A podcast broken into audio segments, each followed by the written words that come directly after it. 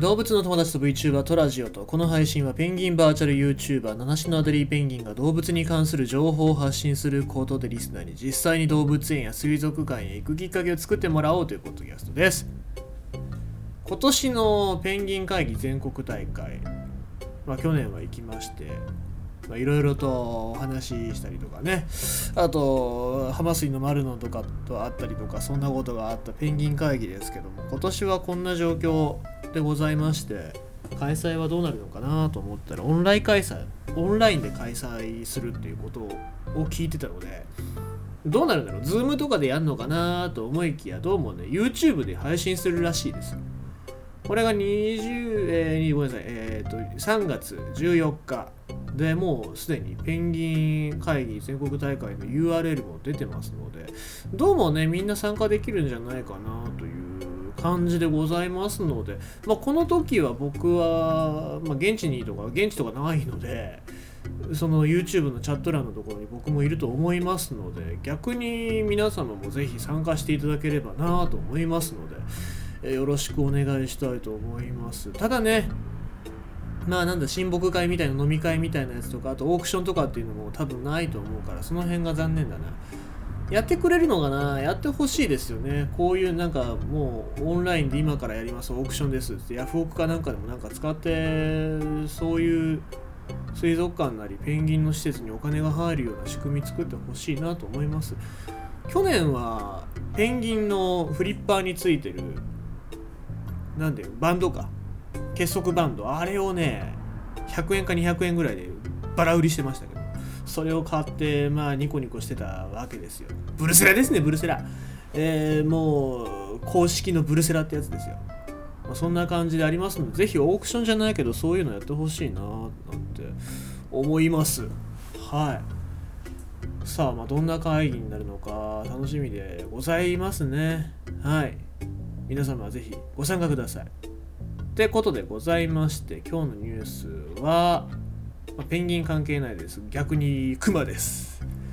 逆はクマ逆がクマなのか？はい。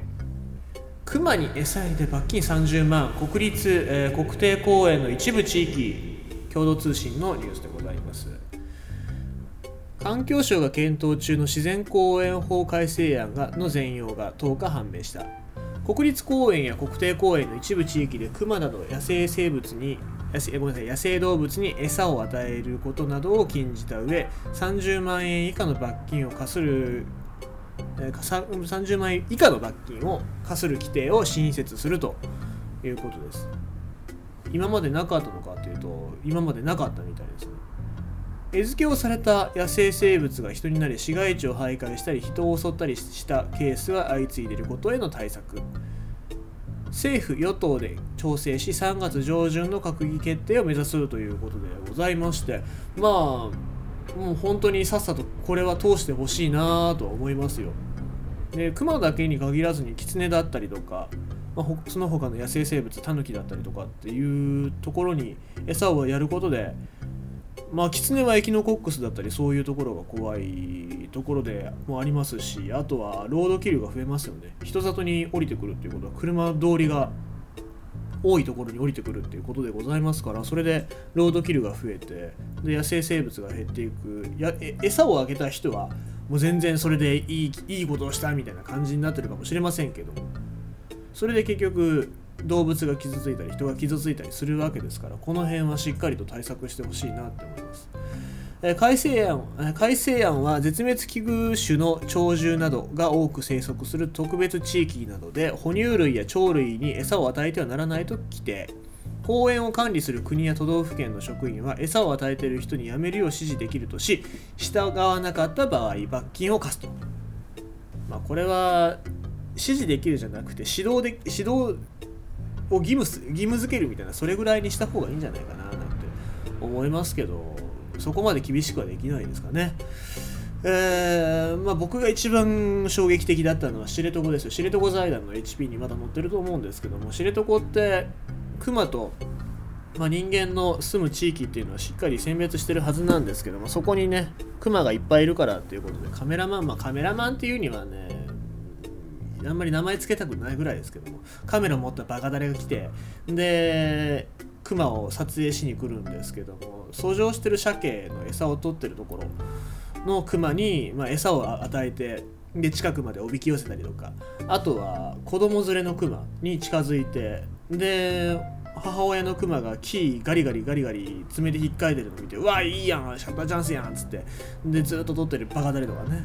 これ何やってるかっていうと母グマからしてみるとこれ以上近づいたらこの爪でお前の頭はかち割るぞ。っていうそういう合図なんですけどそれに気づかずっていうか知識がないでしょうね。そういう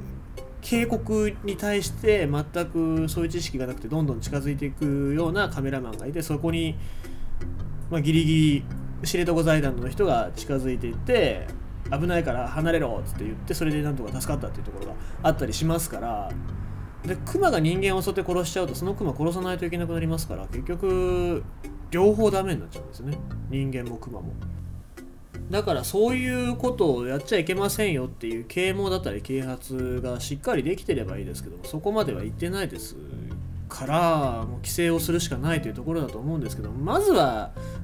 そういうクマの生態だったりとかやっちゃいけないことっていうのをしっかり認識した上で撮影するんだったら許可を取っていってほしいななんて思うんですけどもまあ法で規制しなきゃいけないというかまあ今までこういう規制がなかったっていうのが信じられないぐらいなんですけどまあ、やっとこういう法律が通ろうとしてるのかなっていう、まあ、安心と逆に言うと不安もありますよ。なので、もっとこれから僕は、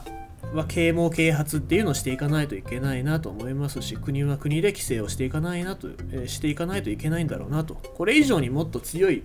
法律を作るべきだと僕も思っておりますので、まあ、国の皆様よろしくお願いします。ということでございまして、えー、熊に餌やりで罰金30万国立国定公園の一部地域で法律の閣議決定を目指すというニュースでございました。